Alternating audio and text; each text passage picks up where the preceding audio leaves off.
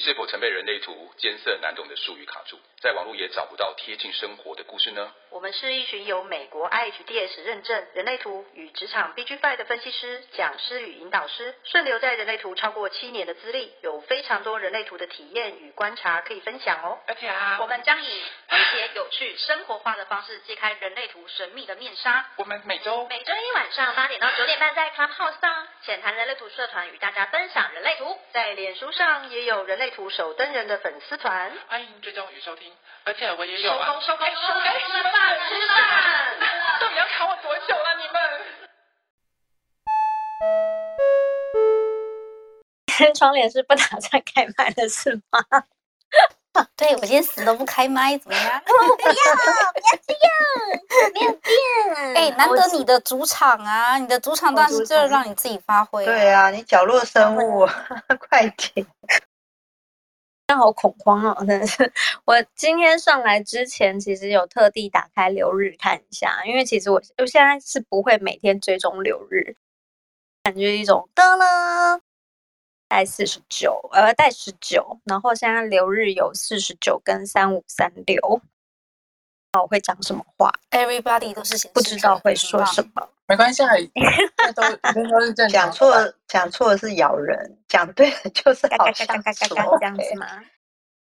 哎，关关，说起、嗯、你这个轮回交叉 tension，我没有觉得很 tension，麻烦听一下好不好？哎，对啊，蛮有趣的。我我有被人家讲过，就是感受是我还蛮常去挑衅人家，或者是常常在一个团体里面搅局。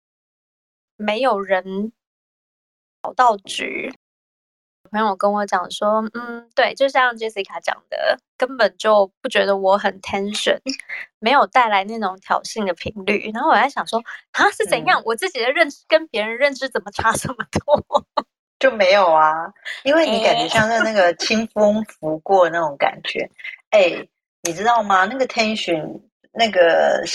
以小爻来说是张力嘛，大爻就是 动荡啊。那个身身为我们家家里环境里面有动荡这样的这个轮回交叉的时候，那个那个震撼力真的像大地震一样，所以你那个根本就是 打一个喷嚏的一个状态，是在大家睡梦中让大家摇一下这样子。嘿，所以有时候我在想说，是不是因为是反应者的感觉，就是特别能融入环境，能融入环境哦。来来，tension，快点来 tension。我反而想要被按爆吗？懂到谁？我是反而想要请问大家，就是在一个团队里面，你们如果感觉到有反应者飘进来，你们的感觉是怎么样？还是其实没有任何感觉，哦、没有感觉，会刻意要提醒自己要注意它的存在。哦、嗯，那是像我弟弟是反应者，也是，嗯、对，我弟弟是反应者，他在家里就很刷存在感啊。是告诉我们说，因为他不用力的说话，或者是在群组里不断的。你知道他刷存在感的方式，就是假如他放一些什么连接，比较特别连接，家族里面的群主都没有人回应他的时候，嗯，他就连续放十四个贴图。我来看一下牛奶哥有没有上来，应该没有。没有没有啊，他今天还没有来。需要我敲他吗？啊，不用不用不用不用，他就放十四个贴图，然后就说，你们这些人为什么都没有注意到我在说话？你们到底尊不尊重人啊？真的是对对自己家族的人才会讲话这么直接，通常在外面被忽略的话，嗯、可能就是摸摸鼻子就飘走了。对，嗯嗯，这这个要讲到很多过去的伤心往事。没有，就来听伤情往事。OK，是哦。那人说反映者其实是像小透明嘛，我自己之前也常常这样讲，最近好像讲的频率比较少了。那为什么透明？在过往的经验里面，嗯，大家其实进入学校或者是进入工作场合，其实那都是一个团队的状态，会有很多人。每次进入团队的状态之后，就会发现，哎，好像没有人注意我，这应该不是反映者特有的状态。嗯，我在想啊，是不是每一个人其实都想要被人家看见？反映者的状态就是，比如我自己的状态就是，啊，我发现没有人看见我，诶，其实某种状态下我很舒服。我发现那个团队离我越来越远，就是我好像点什么才可以去附着在别人，就是附着在那个团队上面的时候，努力的去做些什么。那人类图常常在讲说等待嘛，就算显示者也是要等待，在那种不等待，自己要努力的发起去做一些什么的状态之下，很不舒服。从小到大其实都是这样的状态。对对对，然后自己去附着，如果有粘上的话，可能区科里面有讲过一句话，就是当反应者是一个团队的核心的时候，它会反映整个团队的状态嘛。反映者要真正成为核心，是不是那么容易的一件事情？对，所以刚刚就回到我刚刚讲的那个小时候的经历。其实是，啊、哦，我好像进入了某一个团队的成员，呃，渐渐的熟稔了起来。当他们有时候要去做一些什么活动的时候，我还是会有那种被忽略的感觉。嗯，我举个例来讲好了，就是高中、大学的时候，大家不是都。很开心的，比如说跨年或者是特殊节日，同学们都会邀约一起出去，说：“哎，我们去晚上 party 还怎么样啊？去干嘛干嘛的啊？”我有一次就是放学，想说先回家整理整理，然后跟同学约好了，就是说：“哦，那你们要出发的时候要 call 我哦。”我就在家里看着那个电视，嗯、就等着等着，哎，已经跨年了耶！大家出去嗨，但是没有人把我抓走。嗯 我在等别人，等别人回 call 我，结果居然没有人。那然后这种状况其实不止发生一次。嗯，我在想，很多跟我同类的人应该是会想要，你看头脑想要去做些什么，为了要融入这个群体。可是其实对对反应者来讲，这不是很健康，不太舒服。嗯，这是我过往的伤痛经验。嗯、所以牛奶哥不知道会不会这样。其实他会耶，嗯，其实他在学校，嗯、呃，我记得他那时候念书的时候，大概念到高中，其实他成绩没有很好，嗯，因为他常常会觉得他自己记不住，然后觉得很容易分心，嗯，他就容易分心，而且还是容易分心，嗯，然后他常常有感觉到说，是小时候是这样讲，就是他好像进入到，比如说他们。读书的时候需要转班去练习，他们读职校，觉得说好像在读书的过程中，好像在换环境的过程，他就会觉得好像换一个环境，像换一个世界。他是这么夸张的形容给我听。嗯，我说换世界什么意思？他就说就很像地球来到了月球，受都要先整理一下，就是你换了那个教室坐下来之后，你感受都要整理一下，你才能够专心。上课，哦、可是通常感感受跟感觉整理完之后，能专心上课，已经上课到三分之一了。嗯，所以他就是不太能明白自己为什么会变成这个样，所以他很讨厌换教室。哦，就连换教室都这么严重吗？即使他换，可能以前去过的那些教室，嗯、他对换教室都这么敏感，所以呃，我我我以前都会觉得，就他在为他读书找借口。可是后来我学到人类图，我才发现啊，他过去讲的那是真实的。嗯嗯，这是一个借口吗？对，我一直以我本来以为是，哦，只是说他在读书的时候、嗯、变成他，嗯，他有说他连交男女朋友，觉得好像这个女朋友也可以，那个女朋友也可以。对啊，对，然后我就说，那这就是花等于花心，你知道吗？他很难形容给我听，说不是这个意思。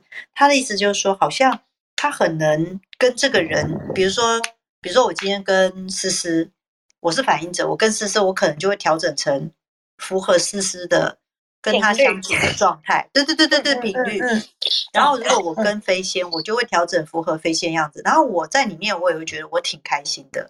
然后我在跟思思在一起，我也觉得挺开心。所以关关你也会这样吗？他就说他因为这样，每个都觉得挺开心。他就觉得曾经自责说自己是不是太花心，可是他觉得每个相处都很好。如果是关于爱情或对象的话，其实。度真的很大哎、欸，因为嗯，每个人好像都可以，像当一对一的时候，因为跟一个单独的对方在一起的状态之下，我很容易就拷贝成他词，就我我我可以调整我自己的频率跟他一致。所以就变成真的好像人人都可以，呃，但但这样说好像有点不全面。但是如果就跟谁交往或相处，我也曾经觉得说，哦，见一个帅爱一个这样子，嗯、就就真的都可以啊。我没有特别讨厌谁的某一个特质，或者是特别不能接受谁的什么样子，所以就变成一个都可以。可是，如果是要长期交往的话，其实这样的状态是不 OK 的。嗯嗯，因为很随便啊。对，所以其实我后来发现，他其实跟我讲的是事实。嗯，然后，然后他也因为这样子，曾经有一段时间，他就交过非常多个女朋友，而且都有重叠。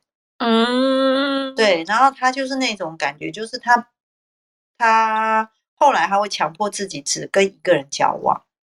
强迫，嗯，他是强迫，他是强迫自己跟只跟一个人交往，然后，但是如果在他那边得不到关注的话，他又会觉得自己很好像没有存在感，他又会再去认识别人。嗯嗯嗯嗯嗯，然后后来他觉得很痛苦之后，他就决定就是不要再认识别人。不过那时候是到年纪比较大以后的事了。嗯，可是那个过程感觉好像是自己要依附在别人身上，才可以感觉到自己有一个比较稳定的状态，所以真的是身边的人对我们来讲，嗯、一个人独处，其实我我想大部分人对于这样的练习可能会比较少一点。如果有，就是身边如果有某些人的能量是有定义的时候，那个那个会让我觉得有安全感呢、欸。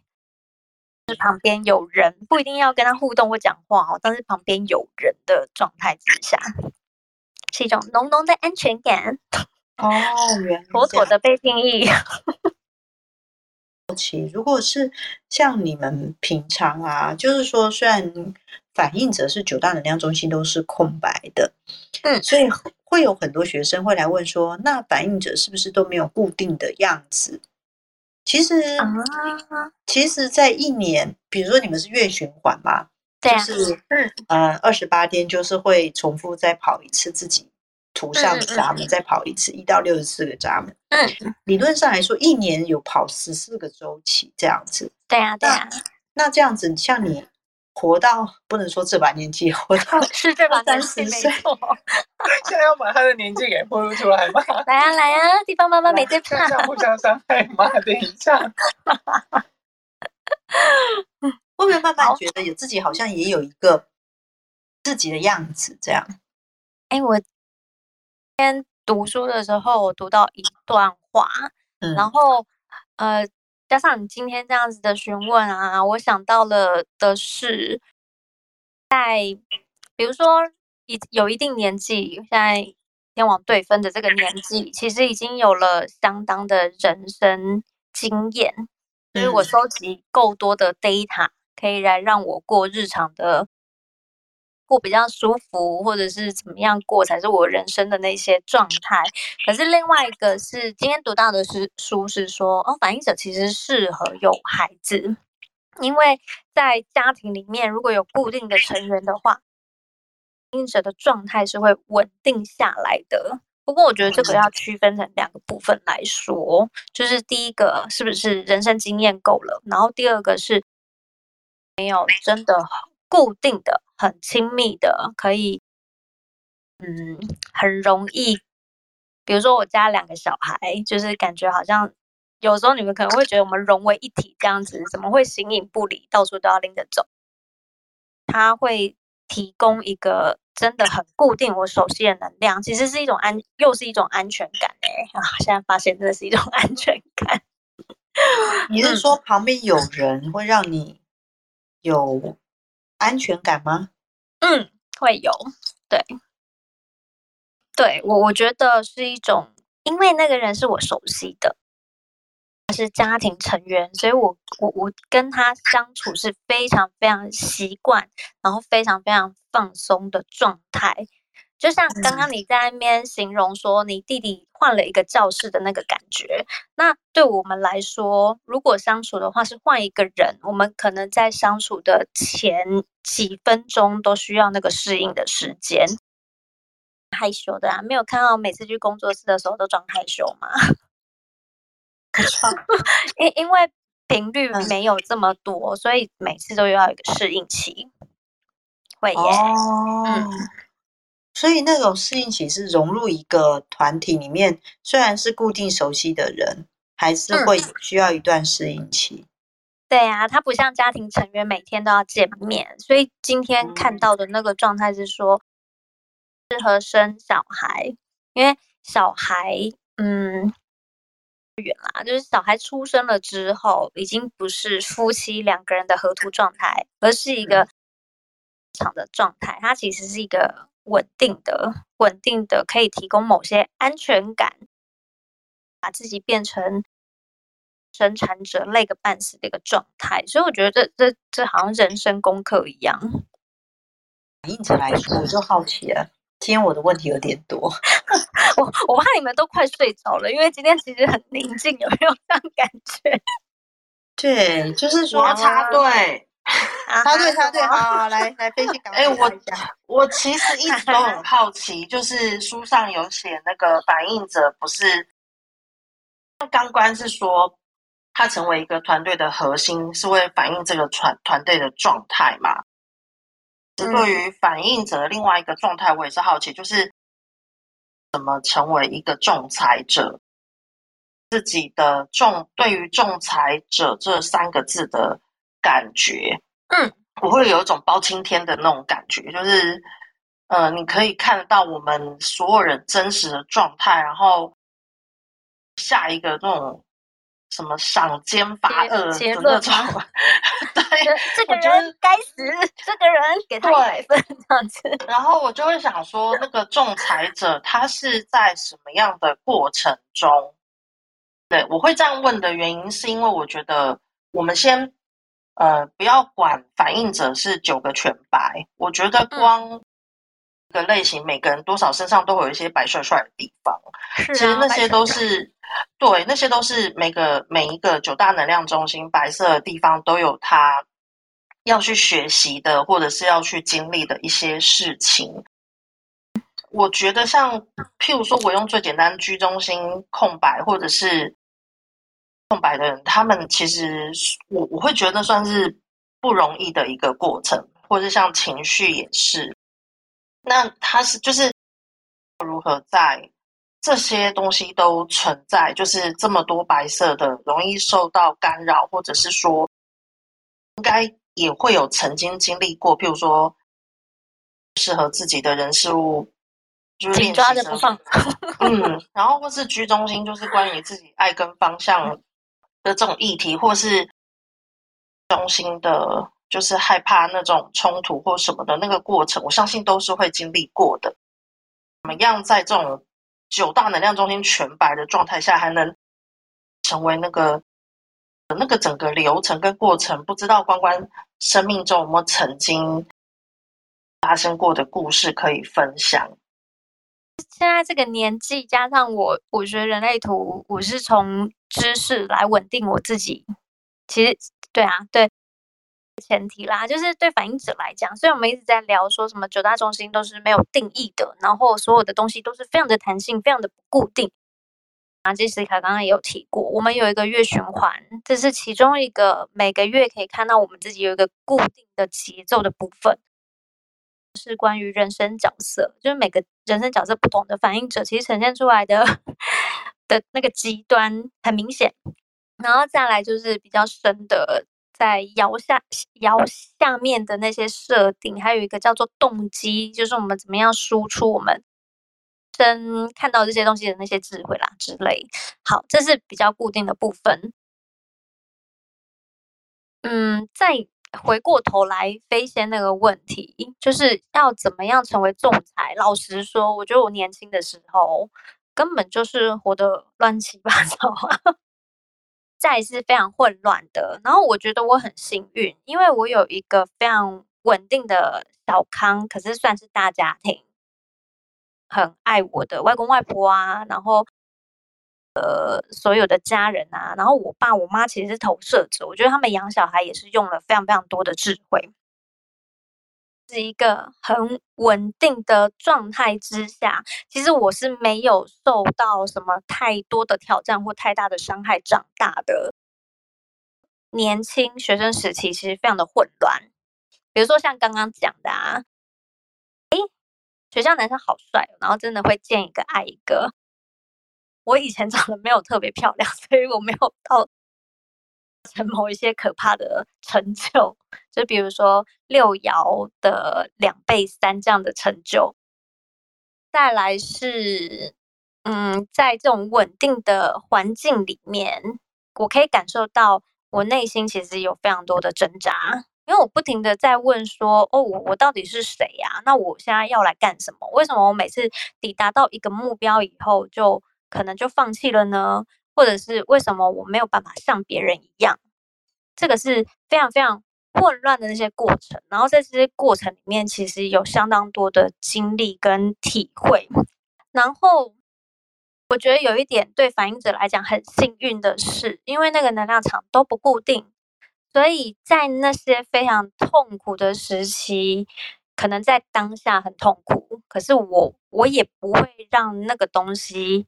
就我不会仅仅缠在那样子的情绪或痛苦当中。诶，我遇到了一件事情非常失败，比如说我以前其实很喜欢唱歌，可是我去考合唱团的时候，其实并没有考上，就不能进入高中所谓的那种合唱班啊。你们应该也知道说，念呃私立高中嘛，然后在高中那种社团啊，只要是什么合唱班啊，或者是什么仪队呀，然后。那种班级感觉其实非常荣耀，然后非常有一个目标性。所以那个时候我没有考上合唱班的时候，其实我躺在地板躺了两天。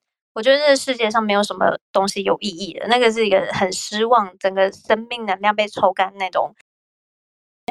但是我两天完了之后，我就复活了耶！我就又又爬起来说：“哦，好，人生就是这样。”然后就好像事情。是在我过往留下了一个故事的记录，可是我并没有，就是并没有继续躺在地板上都爬不起来，反映着保护机制的能量场。然后，比如说会有这样子痛苦的时期呀，或者是会有非常开心的时期呀，去体验过这一切之后，然后到了我现在这个年纪，我就觉得很多事情真的验证了是。每一个当下，也许都会有非常频率非常高的痛苦，可是只要过了那个，没有什么是过不去的。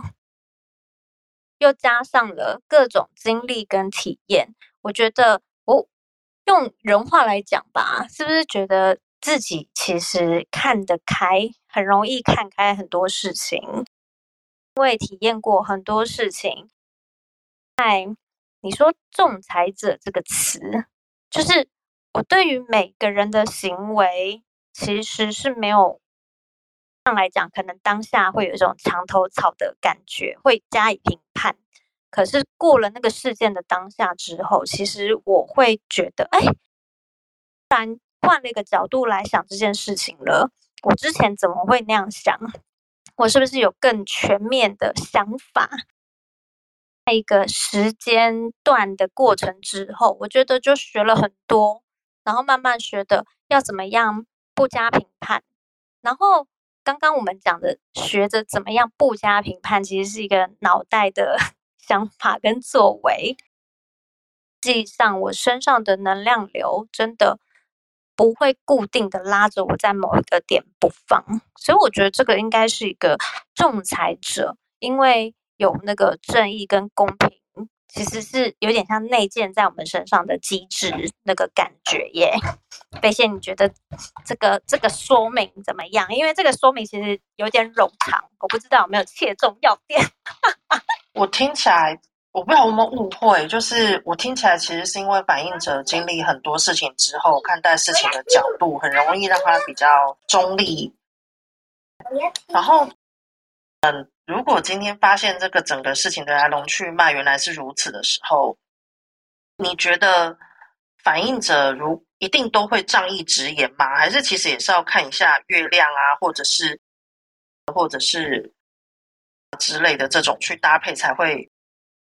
不是每个仲裁者的反映者都一定会说出他们真相，或者是会做出什么什么动作这样。嗯嗯嗯，因为每一个反应者的设计也不一样啊，所以他会看到的是不同的世界，然后会输出的也是不同的观点。嗯、对，所以我觉得那个仲裁者听起来是一个概略性的形容，我们可能。应者有他被设定好的环境舞台，然后他该在那个环境里面怎么样运作，我觉得就真的都不一样哎、欸。搞混了？还好，因为其实就等于源头就是说，就是明明知道了真相，但是不会特别去说什么或做什么的反应者，主动去问他的想法，我也许能够得到不同的。我觉得每个人。我自己认为啦，我觉得人大部分都只会去看到自己眼睛看得到的事情，看不到其他我看不到的东西的时候，我觉得也许去问反映者的想法或是意见的时候，能够得到比较全貌的状态之后，比较能够客观的去看待这整个过程。我我还蛮同意这样的观点的，可是我不敢、嗯、不敢说自己很全面。对、嗯，就是、啊、所以有找年纪大一点的反映者可以哦。可是所以，可是人生历练，我觉得只要够老，经历的事情够多，那个智慧的承载度其实是够高的。嗯，嗯，不一定是反应者啦，对呀、啊。哎，Hello，你们都睡着了吗？哎，我插队插完了，换 Jessica 插播结束。哎，你们会不会觉得反映者很难聊？我觉得还好啊，你讲的都。我有问题想问，你到底在害怕什么？反映者二十八天是真的要走完二十八天吗？它是要更多，还是其实它只是一个参考值？其实二十八天是一个参考值啦，我们的走十二天也可以。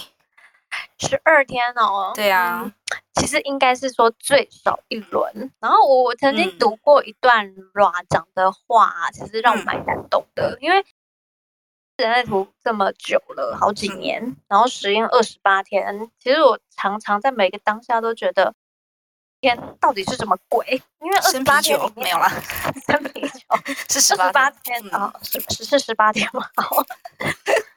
在这里面有一半是被我们睡掉的，哎，就是睡觉的时，我们知道睡觉的时候其实还是被制约，然后那个时候是没有觉知的，嗯哼，然后，然后就算可以去做一下自己对于某一件大事的决定的观察，或者是去好好体验自己那个时候的感受是什么，因为六十四个闸门带来的都是我们不同的感受嘛。没有啊，没有到二十八天就突然清明这件事情。嗯，就我可以同意啊，因为就像对啊，跟情绪一样啊，对对对，突然清明这件事情，没有没有没有这件事情。这样的话，其实在讲就是说，二十八天六十四个闸门，其实是给反应者去在这个等待的过程中，去一个解决某一件事情的机会，就是某一件事情要。被完成，嗯哼，然后反应者是需要很长的时间去搞清楚自己，才能完成，这样才能搞砸它。十八天其实老实说很短，可是，在有一种年纪，就比如说我这种年纪的反应者，性经验如果已经很熟悉的话，是不需要二十八天。所以那二十八天是一个概括啦，它是一个理论型的。嗯、但我很喜欢 Ra 讲的这个是那个二十八天的等待，是让我们允许自己好好的去找到的那个方法。嗯，嗯所以二十八天是一个一个大约值，他希望你可以做到这件事。但如果你觉得你已经差不多了，其实也不不一定要到二十八天，这样说嘛。我要回头讲一件事情哦，就是我不知道我的脑袋已经差不多了，这件事是不是真的？有时候可能真的觉得哎够了，突然有那个感觉，就是好够了，可以去做了。那件事情，我刚刚讲啊，不是完成它，就是搞砸它。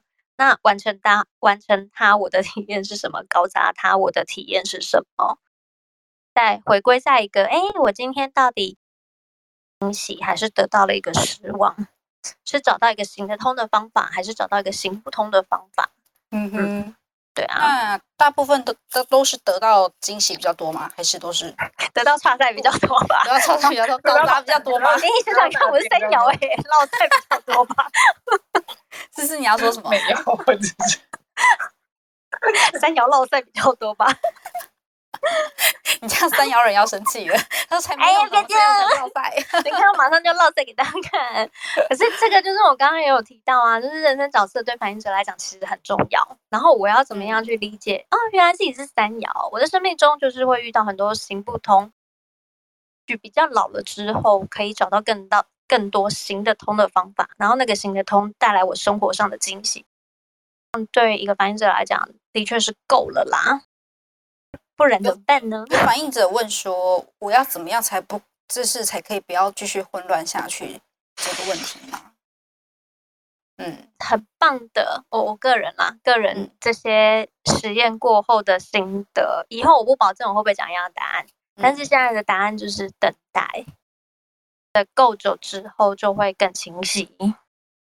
先讲一段说，那个等待其实是要让你去厘清。你是谁？然后或是你可以做些什么？我觉得那个过程很重要诶，因为我、嗯、我我发现就是如果反映者说会很混乱的时候，他们虽然有等待，可是他们好像并没有做到厘清这件事情。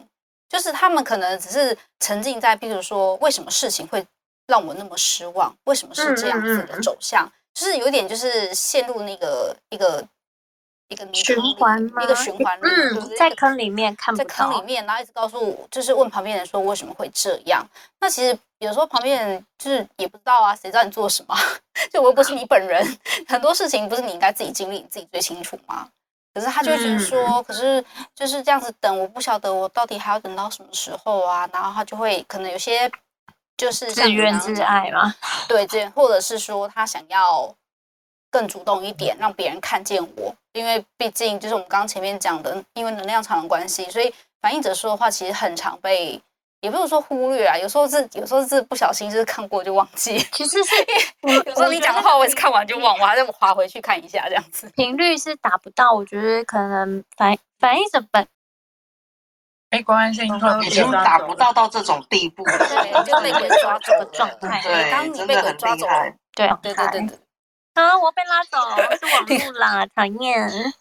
那我们自己有没有接受这个状态啊？你看，我刚刚就被拉走了，怎么回事？所以你刚刚讲了什么？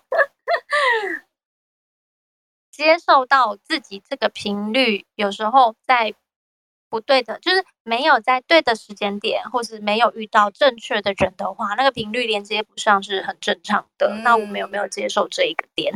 哦，OK，人生很难。嗯嗯，所以我只要告诉他说人生很难，然后就离靠腰就可以了。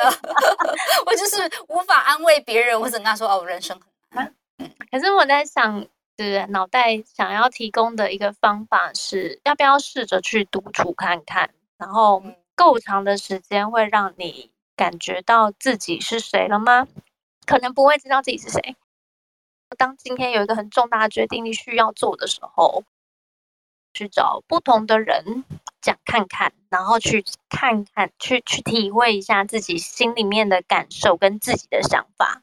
可是，请真的要注意，就是反映者真的很像墙头草，就是听什么就会觉得，哎，对对对，所以在那个当下不要做任何决定，听完以后再去听下一个人，就是再去跟下一个人讨论，然后感觉一下自己的感受，其实应该是这样比较好。嗯，我想要来补充一下教科书上的东西了。嗯，你讲，就是你刚刚讲的，啊，就是说多多去找人家聊的那个部分，然后说，嗯，因为从居中心开始，居中心以下的所有内在权威都要聊天嘛。嗯啊，对啊，居中心有颜色是聊，然后听自己是自己内居中心的那个呃，就是居中心做出来那些真心话的真实的的那个真实话语。那嗯，对。可是我们没有内在权威，跟你们月亮内在权威的开始要听的是讲自己自己话语里头的脉络了。所以其实不是只有我没有内在权威的时候，我我要去跟人家讲啊，或者去干嘛。你是嗯，反映着你都这个讲，嗯、对，都是要跟人家聊。跟、嗯、我们聊的是，哎、其实我们不是在听人家讲什么。所以我其实我我我想要跟大家讲一件事情，就是说，讲说在听人家说什么的时候。分的事情啊，就是把你身边人当工具人用。两个可以把身边的人当工具人用，我们两个是工具吧？不是，那那是对别人来说，当他们在讲讲他们的事情或者是什么的时候，我们比较容易变成工具人。可是如果在我们事情的时候，嗯、其实我们正确使用的方式是请他们刚讲过的话话语是什么？啊，我觉得这个是不是比较偏无内在权威？因为我个人好像比较常沉浸在自己的世界里面，我不太会请别人复送。嗯，我嗯，要请别人附送，你刚刚说了什么？或者是说，就是说，呃，其实，在听的时候，真的在听自己刚刚说说过的是什么？因为其实我也不太会去附送人家，呃，听人家就是请人家附送我刚刚讲过的话是什么，或者是干嘛？嗯，对，但是我会去。就是在讲的时候，我我会去把我理清过，我今天可能我跟窗帘讲过的东西是什么，然后去理清过一次。然后我跟关关讲过的是什么，我跟 Jessica 讲的是什么，我跟飞仙讲的是什么。然后是当我跟这么多人聊过的时候，去理清的时候，我会发现它的大脉络是什么。嗯，对呀、啊，整体是。对对对，就像每一个都是一个小拼图，然后我们把它全部拼起来，说：“哎，我终于看到全貌了，哦耶！”这样子。嗯嗯。如果如果要附送，拜托不要找我聊天，我听不到，我可能听完就忘记了。可恶，你有喉咙。对，然后我想讲的是，因为我跟关关讲不一样的事情是，我要回你一件事情，就是没有没有从小一定要求关注。什么东西？我没有从小一定要求关注这件事。哦，求关注。对，就就是你讲的说，对就是你可能会说，呃，我发现了，可能不是只有反应者，是很多真的。我我刚刚觉得可能是关于那个荷隆中心空白的那个部分，嗯嗯，真的会比较容易要求要求关注。那对反应者来说，因为它全空的，真的比较容易被大家忽略。对啊，对，然后嗯，你说哦，因为我刚刚在想说，其实有时候被关注，我是很。惶恐的，比如说今天晚上我就非常的惶恐。